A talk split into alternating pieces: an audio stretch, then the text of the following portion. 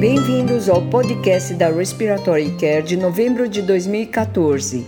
Juntamente com Jim Hess e com a assistente Sarah Moore, começaremos com o artigo de escolha do nosso editor. O artigo escolhido pelo nosso editor é de Calet colaboradores do grupo SaraNet ou ARDS-NET. Esse trabalho avaliou a associação entre a fração de espaço morto pulmonar e a mortalidade em indivíduos com SARA, incluídos em um ensaio clínico que incorpora ventilação protetora pulmonar. Os autores mostraram que o espaço morto marcadamente elevado, acima de 0,60 no início da SARA, está associado com maior mortalidade. Callet e o grupo da SARANET sugerem que a medida de espaço morto pode ser útil na identificação de pacientes com SARA em maior risco de morte. Mireles Cabodeville e colaboradores compararam os efeitos da ventilação mecânica convencional, utilizando uma estratégia protetora pulmonar, com a ventilação de frequência média em um modelo suíno de lesão pulmonar. A ventilação frequência média é um modo de ventilação com controle de pressão com base em um esquema de direcionamento que maximiza a ventilação alveolar e minimiza o volume corrente. Seus resultados sugerem que a ventilação de frequência média permite a utilização de frequências respiratórias superiores e volume corrente menor do que a ventilação convencional para maximizar a ventilação alveolar. Em seu editorial, Marini recomenda cautela. O desempenho não pode ser assegurado em outros modelos durante longos períodos de observação, assim como nos pulmões que são gravemente lesionados. Como os próprios autores indicam que a translação direta para a prática clínica não pode ser aconselhada com base nesses dados isolados do estudo piloto. Bolzan e colaboradores realizaram um estudo controlado randomizado para avaliar o impacto clínico da curva volume-tempo no gerenciamento do balonete do tubo endotraqueal. Para o gerenciamento de volume do balonete, Bolzan e colaboradores usaram o volume oclusivo mínimo em 222 indivíduos e a curva volume-tempo dos gráficos do ventilador em 228 indivíduos. A técnica de curva volume-tempo resultou em uma pressão significativamente inferior, bem como uma menor incidência e gravidade de dor de garganta. Como Richard e Mercat salientam, no entanto, as pressões do balonete foram relativamente elevadas, mesmo no grupo volume-tempo, com uma média de 31 centímetros de água, o que pode ser perigoso em pacientes ventilados por longos períodos de tempo. Otto e colaboradores avaliaram a eficácia de ventilação com videolaringoscópio equipado com recurso de ventilação em um estudo de modelo pulmonar. Otto e colaboradores mostraram que os videolaringoscópios equipados com recurso de ventilação oferecem volume corrente efetivo em cenários clínicos simulados Tal como acontece com todos os estudos laboratoriais, estudos clínicos serão necessários para validar esses achados. O estudo de Duan e colaboradores comparou a acurácia preditiva da reintubação por meio do pico de fluxo da tosse voluntária e da tosse involuntária.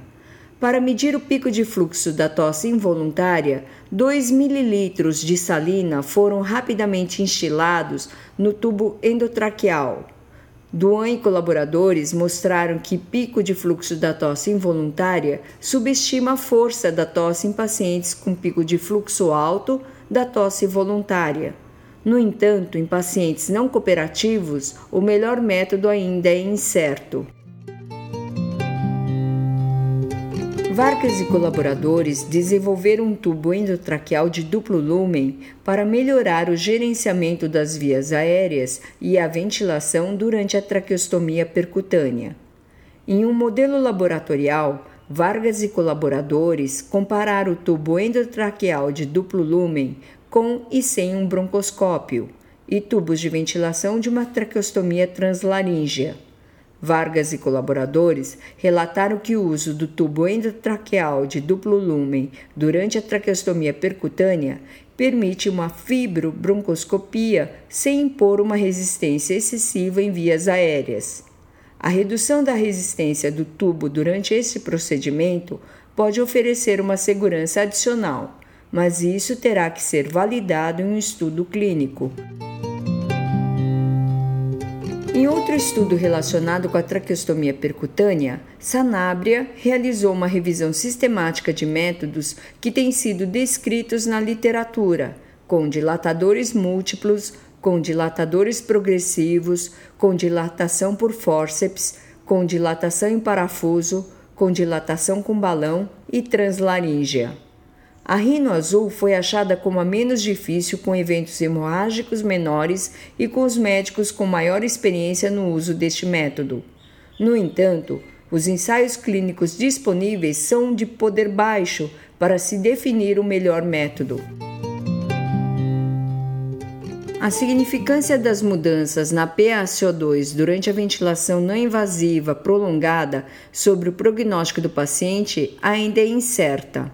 Subu e colaboradores objetivaram esclarecer se a estabilização da PaCO2 durante a VNI tem um efeito prognóstico favorável. 190 indivíduos com doença torácica restritiva e que receberam VNI prolongada foram estudados retrospectivamente. Subo e colaboradores descobriram que uma diminuição na variação anual de PaCO2 durante a VNI prolongada foi um fator de prognóstico favorável significativo. Assim, os esforços para reduzir a PaCO2 devem ser feitos durante a VNI prolongada. O objetivo do estudo de Papayanu e colaboradores foi investigar as associações de dados demográficos, dados clínicos, dados laboratoriais e parâmetros funcionais com tempo de permanência para pacientes internados por exacerbação da DPLC e para se obter uma escala preditiva de necessidade de hospitalização prolongada. Sete parâmetros avaliados na admissão dos pacientes foram incluídos em uma escala simples denominada AECOPD-F. Papayanu e colaboradores descobriram que a escala AECOPD-F pode prever acuradamente o tempo de permanência hospitalar de pacientes com DPOC. O Ibmer e colaboradores compararam a distância percorrida e volumes pulmonares medidos antes e após um teste da caminhada de 6 minutos em pacientes com DPOC estável. Com exceção do VF1, os volumes pulmonares medidos imediatamente após o teste da caminhada foram mais estreitamente relacionados com a limitação ao exercício do que os volumes basais medidos antes do teste da caminhada deve-se considerar a realização de testes de função pulmonar imediatamente após o exercício para avaliação do exercício induzindo restrições de ventilação para o desempenho físico que não podem ser adequadamente avaliados a partir das medidas basais em repouso. Ben Saad e colaboradores avaliaram a distância da caminhada dos 6 minutos em fumantes de narguile exclusivos. Em comparação com os não fumantes saudáveis, o subgrupo de fumantes de narguilha exclusivos tiveram uma distância da caminhada de 6 minutos significativamente menor. Parece assim que o uso do narguile pode desempenhar um papel na redução da capacidade aeróbia submáxima. Campos e colaboradores avaliaram a precisão de uma escala recém-desenvolvida de asma na infância para predizer a necessidade de broncodilatador inalatório. Em comparação com a avaliação clínica de rotina, Campos e colaboradores acharam que o índice de asma na infância prevê acuradamente a necessidade de broncodilatador inalatório em crianças com asma aguda sem uso de achados auscultatórios. A capacidade dos profissionais de saúde de demonstrar o uso correto de inaladores comumente utilizados foi avaliada por Bachete e colaboradores. Com exceção de especialistas, os profissionais de saúde na Jordânia precisam ser atualizados em suas habilidades na técnica de inalação, especificamente sobre os inaladores de pó seco mais recentes. Uma única oficina pedagógica eficaz em técnica de inalação pode melhorar significativamente suas habilidades. O objetivo do estudo realizado por Garcia Olivet e colaboradores foi descrever a relação entre a gripe influenza e os parâmetros climáticos com hemoptise grave com necessidade de embolização da artéria brônquica. Indivíduos consecutivos com pelo menos um episódio de hemoptise que exigiram a embolização da artéria brônquica durante um período de cinco anos foram incluídos. Observou-se uma forte relação entre hemoptise grave e baixa temperatura média. Também se observou uma fraca associação de hemoptise com a atividade da gripe influenza. Neste mês de novembro, publicamos revisões sobre uma taxonomia para ventilação mecânica e treinamento dos músculos respiratórios na esclerose múltipla. Nós também publicamos artigos do simpósio 2013 New Horizons sobre mecânica respiratória em pacientes sob ventilação mecânica e fisiologia da ventilação. Os nossos três relatos de caso lidam com o uso do Heliox por meio de cânula nasal de alto fluxo, com a mutação da filamina A associada com doença pulmonar difusa e pneumonia traqueal mucomicose.